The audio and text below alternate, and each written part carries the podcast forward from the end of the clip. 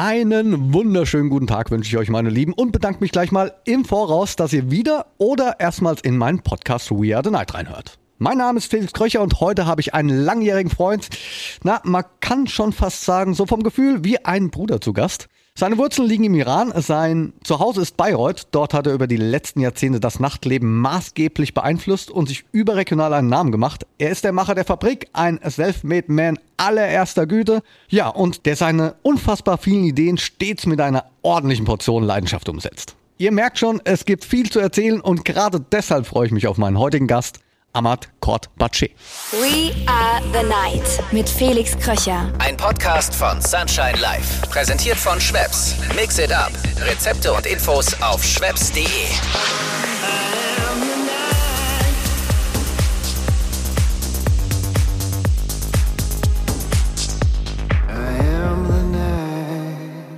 So, mein lieber Ahmad, vielen Dank, dass du dir Zeit genommen hast für meinen Podcast We Are the Night. Ja, selbstverständlich. Und ich freue mich sehr, hier mit dabei sein zu dürfen.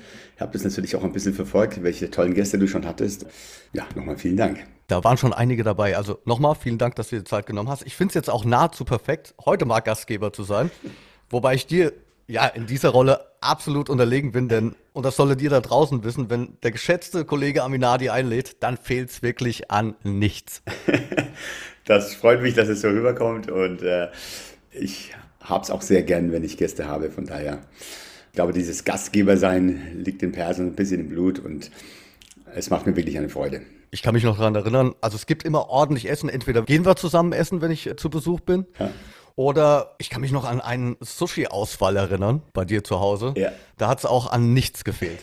Ganz genau. Also Liebe geht durch den Magen und ich glaube, ein, ein, guter Abend fängt auch mit gutem Essen an und es gibt nichts Schöneres wie eine äh, lange, also große, lange Tafel äh, mit geschätzten Kollegen, Freunden, Familie und ich finde, das ist immer ein guter Start auch für einen geilen Clubnacht. Ich glaube, das wird auch DJ Karotte so unterzeichnen. Oh ja. Den also, hatte ich auch schon zu Gast. mit dem Peter war ich auch schon ein paar Mal, also war natürlich auch schon bei uns, äh, auch schon bei uns auf dem Open Air gespielt und äh, da waren wir auch schon immer sehr gut davor essen. Aber es ist ja eigentlich schon Pflicht, wenn der Peter kommt, dann muss man natürlich auch ausführen und äh, auffahren. Absolut, ja. Das kennen wir ja nicht anders von ihm. Richtig. Amad, ich muss ganz ehrlich sein, in, in der Vorbereitung auf diese Folge und auch jetzt hatte ich Sorge, deinen Nachnamen richtig auszusprechen. Dachte mir, Mensch, wir kennen es jetzt verdammt lange. ist mega peinlich, aber für mich bist du, ja, du bist halt eben der Amad. Und es ist ja nun in unserer Szene so, als würden wir, ja, wir sprechen uns ja nicht mehr im Nachnamen an. Ne? Richtig. Dein Nachname ist jetzt nicht typisch deutsch, so wie Müller, Meier oder Kröcher. Deine Wurzeln liegen im Iran, oder? Soweit ich das weiß. Ganz genau. Also, mein Nachname ist tatsächlich kein gewöhnlicher. Ich heiße Kort Batsche. Geschrieben wird das Ganze Kort Bache. Das Ganze wird aber zusammengeschrieben und zusammen ausgesprochen, logischerweise. Und aufgrund dessen, weil es einfach auch für viele wirklich schwer ist auszusprechen oder also normalerweise, wenn man es einmal oder zweimal gehört hat und ausgesprochen, dann ist es auch nicht mehr so schwer, aber fürs erste Mal ist es fällt es immer sehr schwer. Und von daher sage ich immer, ich bin der Ahmad und alles gut und dann äh, tun sie auch viele ja, einfach. Ich habe mal Fußball gespielt äh, früher und wenn ich mal ein Tor geschossen habe, habe ich mich zwar immer gefreut, aber ich glaube, der, der Stadionsprecher, der hat mir fast die Zunge gebrochen dabei. so. Du bist im Iran geboren, genau. zum Teil auch dort aufgewachsen, aber Mitte, Ende der 80er, wenn ich es jetzt richtig ja. nachgelesen habe, Mitte der 80er sind deine Eltern mit dir und deinen beiden Schwestern aus dem Iran geflüchtet. Ganz genau. Also, da liege ich richtig. Absolut. Also ich bin im Teheran geboren, wir sind ähm, zu fünft gewesen und wir sind 1988 aus dem Iran von heute auf morgen ja, geflohen oder flüchten müssen aufgrund dessen, dass mein Vater äh, ja in einer politischen Sache verwickelt wurde, muss man ganz bewusst sagen. Also er konnte fast gar nichts dafür. Ja, das war wirklich verrückt. Wir mussten von heute auf morgen Koffer packen und dann äh, ging das dann über die Grenze in die Türkei. In der Türkei müssten wir dann erstmal warten. Also bis in die Türkei war es dann so, zwei, dreimal Auto wechseln, also wirklich wie in einem schlechten Film, wie man sich vorstellen kann. Äh, und in Ankara waren wir dann ungefähr, ja, knapp drei Wochen. Und es wurden dann immer dann über Kontakt irgendwelche Schleuser und so weiter an uns angetreten. Dann war kurzzeitig mal irgendwie Schweden im Gespräch, da kannten wir aber niemanden. Äh, dann war irgendwann mal Neuseeland, dann war viel zu weit weg. Mein Vater hatte einen sehr guten Freund, der schon ein paar Jahre davor nach Deutschland ausgewandert ist und in der Nähe von Kassel gewohnt hat. Und dann sagte Mensch, okay, Deutschland, äh, da kenne ich wenigstens niemanden. Und dann sind wir zu fünf dann mit falschen Pässen in Frankfurt gelandet. Mein Vater, also keiner von uns konnte Deutsch, das muss man auch sagen. Wir konnten auch weder die Sprache logischerweise noch weder die Schrift. Das heißt, wir schreiben ja im Iran von rechts nach links. Wir sprechen da ja Farsi. Also es war wirklich komplett Neuland für uns. Es war verdammt kalt. Daran werde ich mich immer erinnern. Es war sehr, sehr kalt. Es war Januar 88. Und ähm, da hat mein Vater einfach das Wort Asyl angesprochen. Und dann haben wir zwei Nächte in ähm, Frankfurter Flughafen geschlafen. Äh, und dann wärst du als sozusagen Asylbewerber von Ort zu Ort transferiert, so nennt man das. Also du kommst von Heim zu Heim. Und wir kamen dann irgendwann, das ging dann das Ganze über sechs Monate, wo du dann von hin und her geschoben wirst, äh, kamen wir dann in Zellendorf bei Nürnberg an. Das war so eine ja, größere, größeres Auseinanderheim. Da haben wir dann gewartet um in die letzte Station zu kommen, wo wir dann letztendlich auch unseren Asylantrag begründen müssten, sozusagen. Das war, also es gibt eine sehr witzige Story. Ähm, immer am Montags gab es so eine große Pinnwand und da waren dann die Familiennamen drauf gestanden du wusstest dann, okay, wo komme ich als letztes hin? Wo ich dann sozusagen darauf warten muss, dass ich dann auf, äh, zu diesem Asylantrag begründen muss. Und eines Tages kommt, kam mein Vater völlig gelöst in, in unserem Zimmer rein. Also wir haben wirklich so ein kleines Zimmer zu fünft. Und es sagt dann zu meiner Mama, so auf Persisch, äh, meine Mama heißt Sore mit dem Vornamen, sie meinte dann, Sore, Sore. Und sie dann, was ist denn los? Und er, er sagt einfach nur, Beirut, Beirut. Ja. Und er hat das nicht verstanden, dass wir nach Bayreuth kommen. Und er hat tatsächlich gedacht, wir werden nach Beirut abgeschoben.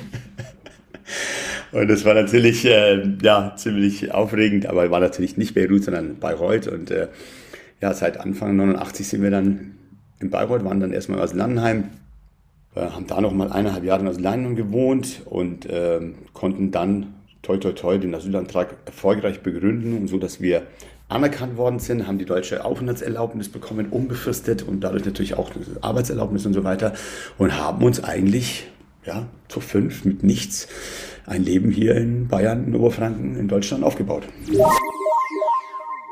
Ihr Lieben, stellt euch doch jetzt einfach mal vor, es ist Freitagabend. Ihr wollt das Wochenende einläuten und habt Lust auf einen echt guten Drink? Dann kommt jetzt ein kleiner Geheimtipp für euch. In dieser Folge ist Schweppes mein Partner. Ja, und Schweppes versorgt euch ja nicht nur mit leckeren Getränken, sondern hilft euch auch, die richtige Bar zum Genießen zu finden. Auf schweppes.de wird jeden Freitag eine neue Location vorgestellt. Ihr lernt die coolsten Bars, die exklusivsten Drinks und die besten Bartender kennen. All das in knackigen anderthalb Minuten Videos und quer durch die Republik. Schaut mal rein und lernt eure nächste Lieblingsbar kennen. Und nun geht's weiter mit meinem heutigen Gast Ahmad Kortbache.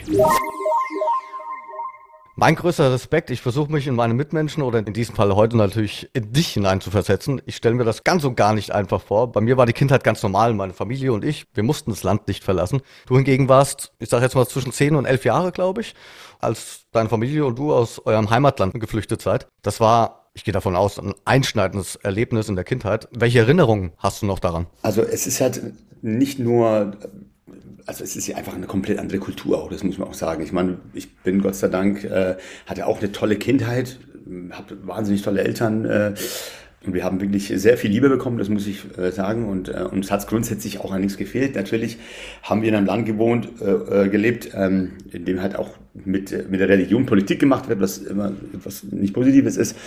Aber als Kinder haben wir das trotz allem nicht so mitbekommen. Ich war ein sehr guter Schüler, würde ich sagen. Ich habe sehr viel äh, der Schule mich gewidmet, damals schon als Kind und also war sehr fleißig. Aber was halt wirklich schlimm war, ist halt, als mein Vater dann wirklich nachts einfach abgeholt worden ist. Also du musst dir vorstellen, die Tür wird eingeschlagen, der wurde dann wirklich rausgerissen, sowas wie ein Kartoffelsack drüber. Ähm, also das geht natürlich unter die Haut als Kind. Du, du verstehst es einfach nicht, ja, das muss man einfach sagen. Und mit 10, 11 ist es natürlich ähm, äh, überhaupt nicht zu fassen, und dann bist du auf einmal irgendwie knapp äh, drei, vier Monate später in einem komplett neuen Land, äh, kannst die Sprache nicht gar nicht. Also man muss aber dazu sagen, als Kind stellst du dich eigentlich relativ schnell drauf ein. Also wenn ich so drüber nachdenke, das ging alles so schnell, du hast dir keine andere Wahl. Also du musst ja. Das ist vielleicht so ein kleiner äh, Vorteil, dass du einfach nicht nachdenkst drüber. So vielleicht ähm, zu erklären. Für meine Eltern im Nachhinein war das natürlich das Allerschlimmste. Ja, ich meine, die haben drei Kinder, die kommen in ein Land, da kennen sie niemanden. Ja, die müssen auf die Kinder aufpassen, die müssen, also kleines Beispiel, wir hatten hier niemals Eltern, die uns irgendwie in der Schule helfen konnten. zum Beispiel. Ja, also es gab keine Tante, kein Onkel, äh, der, äh, die dich immer abgeholt hat oder da gefahren hat, sondern wir waren wirklich immer auf uns allein gestellt. Und zudem kam noch, dadurch, dass wir aus dem Iran sind, mussten wir auch mit den meisten Ausländern, es gibt einfach nicht viele Iraner, vor allem nicht in Oberfranken und in Bayreuth, auch mit denen Deutsch sprechen. Ja, also es gab jetzt nicht irgendwie, du sagst, ich bin Türke und ich, es gibt da und da einen Türken und ja, das sind wir irgendwie ne, gleich vereint, sondern wir mussten immer auch mit den Ausländern irgendwie uns äh, äh, versuchen, Deutsch zu reden oder, oder kommunizieren. Und was für mich extrem positiv sich herausgestellt hat, weil ich leidenschaftlicher Fußballer schon immer war und bin, in der Schule dann auch mit meinen, oder im Sportunterricht mit Fußball, sage ich mal, ein bisschen... Ähm, auf mich aufmerksam machen konnte, war, dass ich dann zum Vereinssport gekommen bin. Und das hat mir wirklich in Deutschland extrem viel geholfen. Ja, also ich hab, konnte da als Junge, als, ja, also Junge, ähm, auch viel Selbstbewusstsein gleich bekommen und so weiter. Ich wurde schnell akzeptiert und so weiter und so fort. Und äh, das hat mir sehr geholfen. Und bis heute, muss ich sagen, ist Fußball immer noch ein Türöffner oder man hat da bekannte Netzwerke und so weiter. Und das war schon sehr wichtig. Aber wenn man drüber nachdenkt, ist es eigentlich eine wirklich unglaubliche Geschichte. Also allein das Deutschlernen. Also ich bin in der fünften Klasse eingeschult worden. Ne? Da sagt dann die deutsche äh, Lehrerin zu dir, okay, du bekommst jetzt Einzelunterricht. Also immer wenn die normale Klasse Deutsch hatte, wurde ich abgeholt und mir wurde das ABC gelernt in der fünften Klasse. Ja? Also wenn wir von links nach rechts lernen mussten. Aber es ging alles, Gott sei Dank, relativ schnell. Ich habe dann den Hauptschulabschluss gemacht, ähm, habe den Quali gemacht, bin dann weiter auf die Wirtschaftsschule habe da die mittlere Reife gemacht und habe dann ähm, Versicherungskaufmann gelernt. auch so eine Geschichte, weißt du, das war dann jetzt, also für mich wäre es niemals in Frage gekommen, Einzelhandelskaufmann oder Maler zu werden. Nichts gegen diesen Beruf, um Gottes Willen. Aber für meinen Vater wäre das so ein Schlag ins Gesicht gewesen, so. Wie jetzt, wie komme ich nach Deutschland, du wärst Maler? Also, weißt du, so ein bisschen, die Erwartungshaltung war einfach extrem groß und ich, der einzige Sohn der Familie, weißt du, also das war immer so ein bisschen auch Druck. Ich wurde ja auch schon mit zwölf äh, zu jedem Amt hingetragen und mein Vater hat gesagt, ja, jetzt erklär dir mal, was ich will. Ja, also ich war sehr schnell, musste ich erwachsen werden. Das ist einfach einfach auch äh, so eine Geschichte. Ne? Ich finde es wirklich unglaublich interessant. Das kannst du dir gar nicht vorstellen. Also ich habe auch Gänsehaut. Gerade mit dem Wissen, wie wir, beziehungsweise wie ich dich kennenlernen durfte, nur mit dem Hintergrundwissen, ja. welchen Weg du bis heute zurückgelegt hast. Lass uns darüber sprechen, ja. wie es dazu kam, was ja. du heute machst. Du hast eben gerade gesagt, auch die Ausbildung genau. gemacht, die war natürlich jetzt nicht unbedingt so am Nachtleben. Überhaupt nicht. Nee, nee. Nah dran. Ja. Nee, also ich habe dann äh, tatsächlich die Ausbildung gemacht zum Versicherungskaufmann, habe dann abgeschlossen und mein Vater hatte dann die Idee, weil der war natürlich ja dann äh, Hilfsarbeiter und hat dann immer so in, in Küchen ausgeholfen. Ja, und war dann ähm, nebenbei halt als, als Hilfskoch irgendwie so, ähm, hat versucht halt mal die Einnahmen etwas zu verbessern und kam dann mit der Idee, Mensch, pass auf, ich habe da keine Lust mehr irgendwie als Hilfsarbeiter zu arbeiten, äh, lass uns in der Gastronomie was machen. Ne? Und wir haben in der Fußgängerzone gewohnt und drunter war ein kleiner Laden äh, und den haben wir dann äh, angemietet und ich habe dann nach meiner Ausbildung sechs Monate unbezahlten Urlaub genommen bei der Versicherung und habe mich dann der Familie hingegeben habe mit meinen Eltern zusammen diesen kleinen Imbiss aufgemacht. Das, so hat eigentlich alles begonnen. Ja, du musst dir vorstellen, Imbiss Tufan hieß es. Wir haben dann ein bisschen persische Gerichte gemacht in Bayreuth, in Oberfranken. ein bisschen Pizza, Pasta so ein bisschen und haben da halt versucht, mit drei Städtischen ein bisschen äh, ja, unser Lebensunterhalt zu verdienen. Hat mal besser, mal schlechter geklappt so.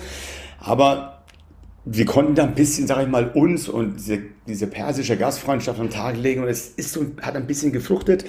Nach einer gewissen Zeit haben wir dann so einen Lieferservice mit reingenommen. Dann durfte ich dann die Essen, also das Essen dann auch ausfahren. Also ich habe wirklich äh, Pizza und, und oder einfach Gerichte ausgefahren alten weißen Fiat Panda, Lehne hinten kaputt, Beckskiste reingestellt, dass die Lehne nicht umkippt, also wirklich mit geringsten Möglichkeiten. Dann kam die Zeit mit dem Euro und dann haben wir festgestellt, okay, die Mieten gehen durch die Decke. Wir müssten für das Geschäft Gott sei Dank nicht mehr in der Stadt sein, weil wir halt viel über den Lieferservice gemacht haben. Sind dann ein bisschen in die Stadt auswärts gegangen und dann, Felix, kam eine ziemlich beschissene Zeit auf Deutsch gesagt. Das Geschäft ging richtig schlecht. Mein Vater hat schon ein schlechtes Gewissen gehabt. Wir waren einfach auch nicht so gut aufgestellt, äh, dass wir das irgendwie ja, kompensieren konnten, alles, was auf uns zukam. Und dann kam eigentlich die Taxifahrt meines Lebens, sage ich immer. Habe ich mir notiert. Wir waren dann kurz Habe ich mir notiert. ja. ja. Da wäre ich eigentlich jetzt äh. drauf zu sprechen gekommen. Ja. Aber gerne, gerne, bitte. Genau. Äh, dann bin ich dem Taxi durch die Stadt gefahren und der Taxifahrer, der uns halt immer sonst gefahren hat, ein Bekannter, ne, der hat gesagt, Mensch, weißt du, dass dieser Laden da und da frei geworden ist. Ja. Und es war eigentlich äh, eine gute Lage und so weiter. Und es war halt definitiv kein Lieferservice mehr, sondern wir hatten, also das war mit, mit einem Gastraum und so, wie man sich jetzt einfach ein Lokal vorstellt. Und ich habe da angerufen und der Zirker, den Namen werde ich nicht vergessen, der war so nett und der war irgendwie, da so, Mensch, kommen Sie doch vorbei und schauen Sie das an. Und dann sind wir wirklich mit der Familie hingegangen. Und dieser Mann hatte sofort irgendwie ein Gespür oder eine Sympathie für uns und ähm, hat uns wirklich sehr ähm, herzlich empfangen und hat uns ein Angebot gemacht, was für uns machbar war. Und dann haben wir tatsächlich, Papa und ich, diesen neuen Laden angemietet und haben dann äh, am Tag so da den rumgeschraubt oder äh, dekoriert und neu gemacht oder umgebaut. Und gleichzeitig, wenn äh, in anderen Laden halt äh, eine Bestellung kam, habe hab ich dann noch die Pizza ausgefahren. Also so muss man das vorstellen. Ne? Und dann haben wir tatsächlich das, unser erstes Restaurant eröffnet. Und das war dann so ein bisschen der Startschuss äh, in der Gastronomie, wo ich gesagt habe, okay, das ist wirklich etwas, wo ich äh, Freude äh, spüre und auch, glaube ich, ganz gut kann, ja, mit Menschen und dieses Gastgeber sein und so weiter und so fort. Parallel muss ich dazu sagen, ja, weil du es ja nach dem angesprochen hast, war ich natürlich immer unterwegs. Ich war immer auf Partys und äh, immer unter Menschen. Das, das hat mich immer angezogen, logischerweise. Haben wir dieses Lokal eigentlich ganz gut hinbekommen, dass es immer besser und besser lief. 30 Meter weiter weg war dann ein weiteres äh, Objekt von unserem Vermieter. Den habe ich dann angemietet. Das war der Bayreuther Trichter. Das war meine erste eigene Bar ohne Eltern, ohne irgendwas, wirklich auf eigenen Beinen. Und das war dann auch der Startschuss, wo ich gemerkt habe, okay, das ist zu 100% genau das, was ich immer machen will. Ich will da nachts aktiv sein, ich will Leute nachts glücklich machen, empfangen und so weiter und so fort. Und das war dann der Schritt eigentlich in die Nachtgastronomie. Also du hattest vor deinem heutigen Club, der Fabrik, hattest du zwei andere mhm. Clubs betrieben, soweit ich das jetzt mitbekommen habe. Mhm. Und dann ging es in Richtung Fabrik. Genau. Die Fabrik war die Location der 70er, 80er in Bayreuth. Das hieß früher Chaplins. Das war mehr dann ja, so ein Hin- und Mitladen, sage ich jetzt mal. Aber im, im, im Herzen Bayreuth super geschnitten, nicht zu groß, nicht zu klein. Und der wurde mir dann angeboten. Und da haben wir dann wirklich Tabula Rasa gemacht, haben alles rausgerissen, haben alles neu gemacht. Und ich hatte da eine Vision. Ich wusste, glaube ich, zu, zu dem Zeitpunkt ganz gut, was Bayreuth in dem Moment genau braucht. Und habe da wirklich alles reingelegt, was ich hatte.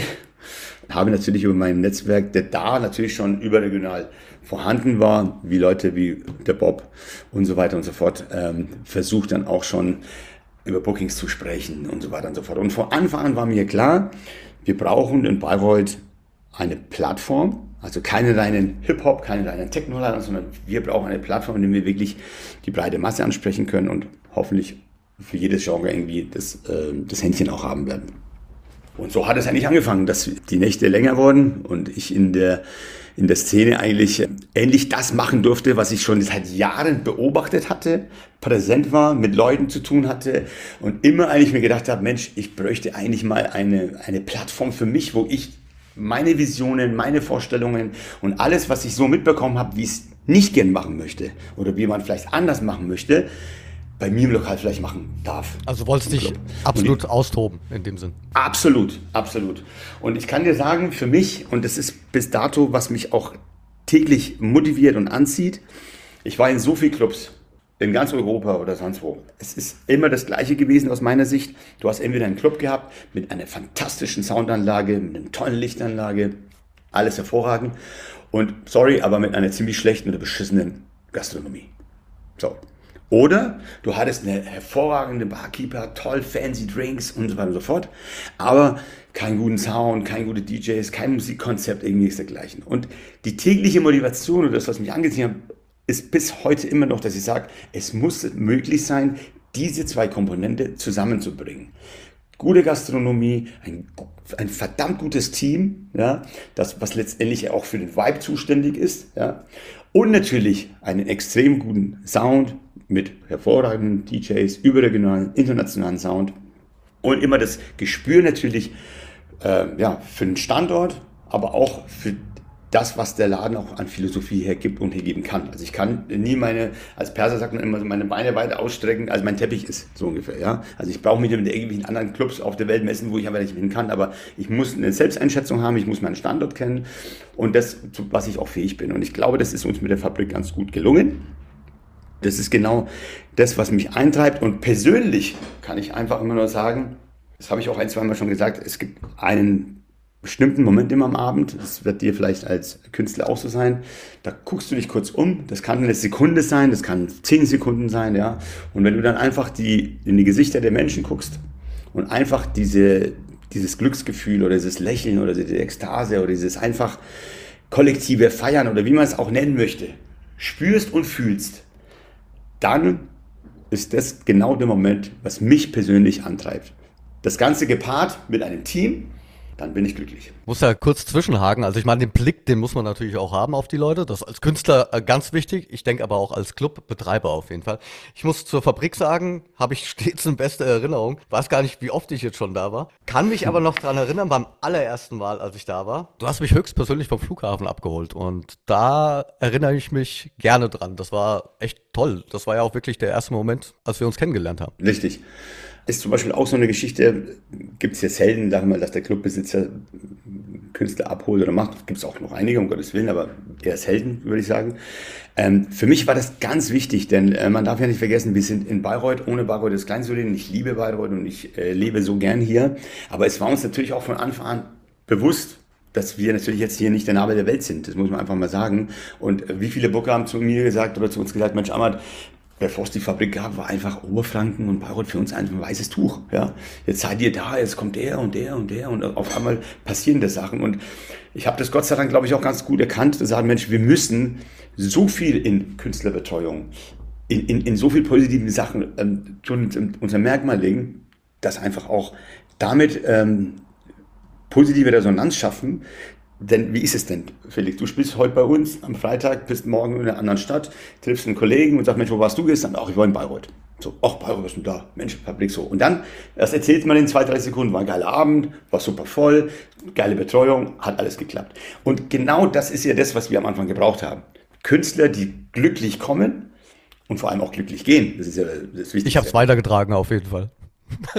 das weiß ich jetzt. Weiß Nein, wirklich. Ich habe es ja gesagt, stets in bester Erinnerung du als Gastgeber und das gelingt dir auch wirklich verdammt gut. Das muss ich einfach jetzt mal so stehen lassen, ja? Ja, ich glaube, weil es auch wirklich ehrlich ist. Also wir wollen ja auf Deutsch gesagt niemanden äh, Arsch kriechen, sondern wir sind die Fabrik mit dem, was wir sind und wie wir sind und wir sind ein ehrlicher Club äh, mit sehr viel Liebe, sehr viel Leidenschaft, ja und äh, du, du spürst ja auch, dass ich immer eigentlich in wir spreche, denn egal wie weit es auch oft natürlich auf meiner Person personifiziert ist. Ich bin da nichts ohne mein Team, das muss ich ganz offen sagen. Und ich habe ein fantastisches Team hinter mir, die auch die ganzen verrückten Sachen mit mir durchziehen und mitmachen. Und ohne die wäre ich auch nicht da oder die Fabrik nicht da, ähm, wo es ist. Und dafür bin ich wirklich sehr, sehr dankbar. Ich finde, das macht einen guten Chef aus. Danke. Ja, du, du, betreibst ja ein verdammt gutes Netzwerk, bist gut verknüpft in der Szene. Machst du generell die Bookings allein? Ist das Chefsache bei dir? Also die Entscheidung, äh, klar, logisch. Ähm, aber ich habe natürlich noch im Team den, unseren Patrick Hiro, den du ja auch ganz gut kennst, äh, die natürlich auch täglich in der Szene unterwegs sind. Äh, Pete Kaltenburg genauso. Ähm, da sprechen wir uns ab und ich muss das, äh, sagen, ich hatte natürlich das Glück, sehr früh in die elektronische Szene zu kommen mit Frankfurt und äh, Papa Fed und alle, was das, äh, alles, was dazugehört und habe natürlich auch Leute kennengelernt, wie einer meiner besten Freunde, Bob Riemer, wie du weißt und so weiter, die schon ja auch Jahrzehnte dabei sind und da hatte ich auch immer so ein kleines Glückshändchen, immer Leute kennenzulernen und mit denen wirklich auch sehr eng zu werden, die einfach auch diese Szene gelebt haben und, und weiterhin und immer noch leben und auch wirklich ein Gespür auch für gute Künstler hatten. Und, und ich bin auch an Künstler rangekommen, die ich wahrscheinlich niemals kennengelernt hätte, wenn ich äh, diese Freunde nicht gehabt hätte. Das muss man einfach auch mal sagen. Also, und mir war es natürlich auch wichtig, wenn der Bob sagt, ey, pass auf, du kannst dadurch mal in der Fabrik spielen oder sonst was, dass wir dementsprechend auch so abliefern, dass natürlich auch kein schlechtes Wort auf ihn fällt, also funktioniert ein Netzwerk. Ne? Ja, dadurch würde ich sagen, ist es äh, die Entscheidung zum Schluss ähm, geht über mich logischerweise, aber ich bin da völlig offen, lass mich da wirklich komplett äh, auch gerne eines Besseren belehren oder hol mir da Tipps und äh, also wir holen uns auch unheimlich viel ähm, bei unserem Publikum, muss ich sagen. Ne? Manchmal es bringt ja nichts weil wenn wir einen Künstler toll finden, aber Bayreuth feiert es nicht, äh, bringt ja auch nichts. Ja, das muss man auch sagen. Ne? Ja, ich weiß aus einigen Gesprächen mit anderen Clubbetreibern, man erlebt ja im Booking-Bereich dann auch relativ vieles. Hast du denn mal ein oder zwei richtig schöne und gute Erlebnisse, die du uns erzählen möchtest? Es gibt ja im Nachtleben ganz schräge Dinge. Ja, also das Nachtleben bringt halt äh, oder hat seine eigenen Gesetze, sage ich auch immer wieder gerne. Man lernt auf jeden Fall nie aus und äh, man kann eigentlich nur so gut vorbereitet sein. Es kann immer etwas schief gehen und äh, das Witzige an der ganzen Geschichte, dass es in dem Moment eigentlich nie witzig ist. Aber wenn man ein bisschen Zeit vergangen ist, dann kann man doch drüber schmunzeln und äh, auch drüber lachen. Nach dem Motto, die Zeit heilt alle Wunden. So ungefähr, so ungefähr. Ja, also es gibt natürlich immer diese klassischen Diva-Geschichten, die man erlebt, ja, wo man nie damit rechnet und äh, sich dann äh, äh, wundert, warum dann das äh, so oder so gekommen ist. Aber wir hatten, ja. Ich wollte gerade sagen, du sprichst jetzt hoffentlich nicht über mich. Nein, nein, oh Gott, also Felix nein, ist einer unserer Liebsten, ich bitte dich. Aber wir hatten zum Beispiel auch schon Künstler, die dann, du weißt ja, wie es ist, wir haben ja den großen Vorteil in der Fabrik, dass eigentlich genau gegenüber das Hotel ist. Und was gibt eigentlich schöner, das, dass man keinen Shuttle braucht, dass man eigentlich zu Fuß rüberlaufen kann. Das sind 15 Sekunden, würde ich sagen, bis man da drüben ist. In 20 Sekunden liegt man im Bett. Aber dann äh, trotzdem der Künstler halt das Hotel in einer anderen Stadt haben will und man hin und her fahren muss und direkt nach dem Weg und so weiter. Also wir haben auch schon die besten Sachen erlebt, aber was wollen wir machen? Es gibt halt Künstler, da ist es okay und dann gibt es Künstler, da ist nicht okay. Wir hatten einen extremen Fall. Da ist dann ein DJ-Duo international angereist, sage ich jetzt mal, aus einem anderen Land und hatte die ganze Familie dabei. Das Ganze hat sich dann äh, so rausgezögert, dass äh, man weiß, in Bayern äh, ist die Sperrzeit, also um 5 Uhr ist es vorbei. Also um 5 Uhr muss eigentlich keiner mehr da sein. Und wir hatten sogar den Fall, dass dann äh, diejenigen sich so viel Zeit gelassen haben im Hotel und mit Kindern und so weiter und so fort und irgendwann halt um kurz vor vier rein äh, spielen wollten, wo eigentlich dann sozusagen Gäste verärgert, ich verärgert und du weißt, es muss viel passieren, dass ich wirklich sauer bin und das Ganze eigentlich äh, total in die Hose ging und natürlich dann wir immer dastehen und äh, gegenüber den Gästen eigentlich äh, uns verantworten müssen. Also gibt sehr negative Sachen, die nicht so schön sind. Äh, dann gibt es natürlich auch Gäste, die sie, äh, oder Künstler, die dann die Gastfreundschaft von uns so überstrapazieren, äh, die dann zum Teil nicht mehr spielen können und so weiter. Aber äh, im Nachhinein äh, lächelt man ein bisschen drüber und zieht natürlich auch seine Konsequenzen daraus, das muss ich auch ganz ehrlich sagen. Ähm, aber ja, ich glaube, das gehört einfach zu jedem Club auch dazu, dass solche Sachen vorkommen. Wir haben es jetzt ja von Künstlern. Gibt es denn auch lustige Erlebnisse, Anekdoten mit Gästen? Also die allerwitzigste Story, das ist auch meine allerlieblings, äh, meine Lieblingsstory.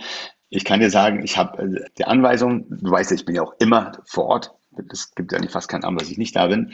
Und ich habe irgendwann mal die Anweisung bekommen, Chef, du darfst bitte, also von den Securities an der Tür, ich darf zwischen 0.30 Uhr und 2 Uhr nicht mehr vor die Tür kommen. Aus dem einfachen Grund, klar, Bayreuth ist eine Kleinstadt, ne, man kennt mich, man kennt die Fabrik und so weiter. Und sobald ich dann draußen bin, gibt es dann doch in der Schlange oder so ein paar Leute, die mich kennen und dann, oh, hol mich rein und mach mal und sowas. Und mir fällt es natürlich immer extrem schwer, da Nein zu sagen, bin ich auch ganz ehrlich. Ja. Und um die Jungs ihre Arbeit einfach leicht zu machen oder leichter zu machen, beziehungsweise auch ihre Autorität nicht zu untergraben, haben die gesagt, pass auf, zwischen halb eins und zwei kommst du bitte nicht mehr raus. Und selbstverständlich, wenn das ausgemacht ist, halte ich mich dran. Und es war auch äh, vor ein paar Jahren noch, da haben wir noch so kleine so Headsets getragen bei gewissen Abenden, wo es dann äh, zu Matsch war und so weiter. Und dann stehe ich halt da am DJ-Pult, wo ich ja meistens immer spiele mit den Jungs. Und dann kam halt die Anweisung irgendwie so gegen eins, lieber Felix, Amat, bitte vor die Tür kommen. Ne? Und ich denke mir, ja, klar, hier, ne, wollen mich verarschen. Schön ignoriert, dann nochmal ignoriert. Und die dritte Ansage war dann, kannst du bitte vor die Tür kommen? Da ist jemand, der meint, der hat ein Auto angefahren. So, in dem Moment äh, habe ich dann kurz gesagt, okay, das ist das dritte Mal Anweisung, hier Auto angefahren, dann habe ich schon ein bisschen Panik bekommen. Und dann habe ich mich tatsächlich dann vom DJ-Pult Richtung Eingangstür vorne bewegt, Laden brechend voll, das dauert eine Zeit lang und diese Zeit bis dahin ging mir alles durch den Kopf. Wo hast du dein Auto abgestellt? Das kann doch keine Zeit, es steht Tiefgarage, also wirklich alles. Dann gehe ich raus, ich mache die Tür auf, steht der Chef-Security auf der rechten Seite mit dem jungen Mann, linke Seite, alles voll, also wirklich, ne, gut, versucht alles. Und dann komme ich auf den und ich sehe den jungen Mann, kannte ihn ein bisschen flüchtig, ist nicht gut. Und dann sagt der Chef Security, na, jetzt erzähl doch mal, du hast jetzt sein Auto angefahren. Und der schaut mich an und sagt, ja, also, ich habe mir das ehrlich gesagt einfallen lassen, kannst du mich wieder reinholen? und das war natürlich in dem Moment sehr originell und wir haben alle geschmunzelt, aber war eigentlich äh, nicht so witzig. Und nein, ich habe ihn auch nicht reingeholt, selbstverständlich. Aber das ist so eine Geschichte, die mir immer so ein bisschen äh, in Erinnerung geblieben ist, auf jeden Fall. Kommen wir ein bisschen zum anderen Thema jetzt mittlerweile und nach ja, eine für uns lange Zeit geht's wohl, mhm. ich hoffe, so langsam, aber sicher, mit Vorsicht zu genießen, endlich wieder los. Du hast mir vergangene Woche hast mir per WhatsApp Fotos geschickt vom Umbau der Fabrik. Yes. Ihr habt gnadenlos Gas gegeben. Magst du dazu mal was sagen? Auf den Fotos sah das schon mega aus, also muss ich sagen. Aber es sind ja nur Fotos. Freut mich. du kannst ja mal sagen, was alles passiert ist, wenn es dann auch jetzt dann hoffentlich bald losgeht. Ja, also wir haben natürlich versucht, die Zeit zu nutzen, denn ähm, es, irgendwann wurde uns allen klar, das dauert länger als gedacht und äh, diese Zeit hoffentlich kommt auch nie wieder, diese lange Pause.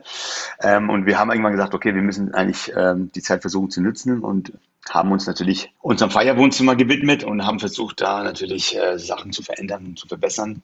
Und ich glaube, es ist uns ganz gut gelungen. Wir haben natürlich an der Soundanlage einiges verändert und verbessert, aber wir haben ähm, sehr viel in unsere Lichtanlage investiert. Wir haben eine fette, geile LED-Decke hingezimmert und so weiter und so fort. Also wir haben wirklich, ähm, denke ich, ganz gut gearbeitet und können auf jeden Fall die Fabrik in neuen Glanz präsentieren und können es eigentlich kaum erwarten, dann auch wirklich das Ganze wieder mit Menschen und mit Liebe und mit Bass und Sound und äh, natürlich auch Acts und äh, auch mit dir, lieber Felix, zu füllen. Ne? Ja, ich freue mich wahnsinnig drauf. Also wenn ich wieder kommen kann, darf, freue ich mich jetzt schon. Unfassbar noch. Selbstverständlich. Eine abschließende Frage habe ich jetzt noch, weil wir, es neigt sich dem Ende zu. Gerne. Eine Frage, die ich meinen Gästen mittlerweile schon allein aus eigenem Interesse gerne stelle. Bist mhm. du eher ein Nachtmensch oder ist dir der Tag lieber oder siehst du da für dich kaum einen Unterschied? Oder besser gefragt, was macht die Nacht für dich besonders? Äh, es ist eine sehr gute Frage. Ich muss sagen, in den letzten eineinhalb Jahren wurde ich auf jeden Fall zum Tagmensch. ähm, aber grundsätzlich muss ich sagen, habe ich mich definitiv in die Nacht verliebt. Ich finde, die Nacht hat was ganz was Besonderes. Ähm, ich hätte es mir in meinem Leben niemals ausgedacht, äh, dass mein Leben so eine Kurve nimmt. Und ich muss ehrlich sagen, ich kann und möchte gar nicht mehr ohne die Nacht leben, weil ich glaube, ich habe die schönsten Momente meines Lebens zum Teil auch in der Nacht erlebt.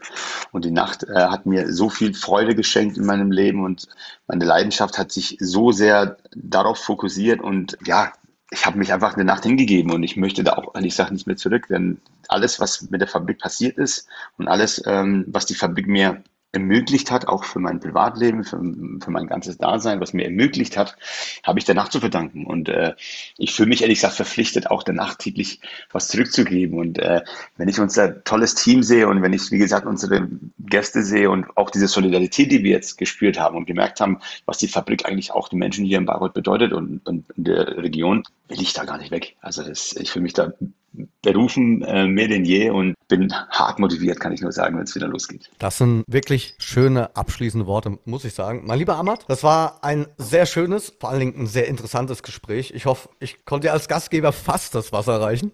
Ich bitte dich. Also du bist ja wie ein Bruder für mich, das weißt du, und äh, habe mich sehr gefreut, dabei sein zu dürfen. Ich hoffe, oder meine Geschichte ist unterhaltsam gewesen für die Leute und wer mich gerne mal persönlich kennenlernen will, ich bin immer in der Fabrik und auf vielen anderen Partys zu finden und äh, würde mich freuen, euch alle mal kennenzulernen, auf Deutsch gesagt. Ja, ich freue mich definitiv, dich ganz bald wieder zu sehen. Drücke yes. dir und dem gesamten Team jetzt ganz fest die Daumen, dass es dann auch losgeht. Danke, mein Freund, auf jeden Fall. Danke. Nicht zu danken und bis ganz, ganz bald. Danke, Felix. Ja, und ich möchte mich bei euch allen bedanken. Danke fürs Zuhören und Einschalten. Gerne freue ich mich stets auch über euer Feedback und wenn ihr diesen Podcast auch weiterempfehlt an eure Freunde. Habt noch einen schönen Tag. Wir hören uns hier wieder in 14 Tagen mit dem Podcast We Are the Night. Bleibt gesund euer Felix Kröcher. We are the night mit Felix Kröcher. Ein Podcast von Sunshine Life. Unterstützt von Schwebs. Mix it up. Rezepte und Infos auf schwebs.de.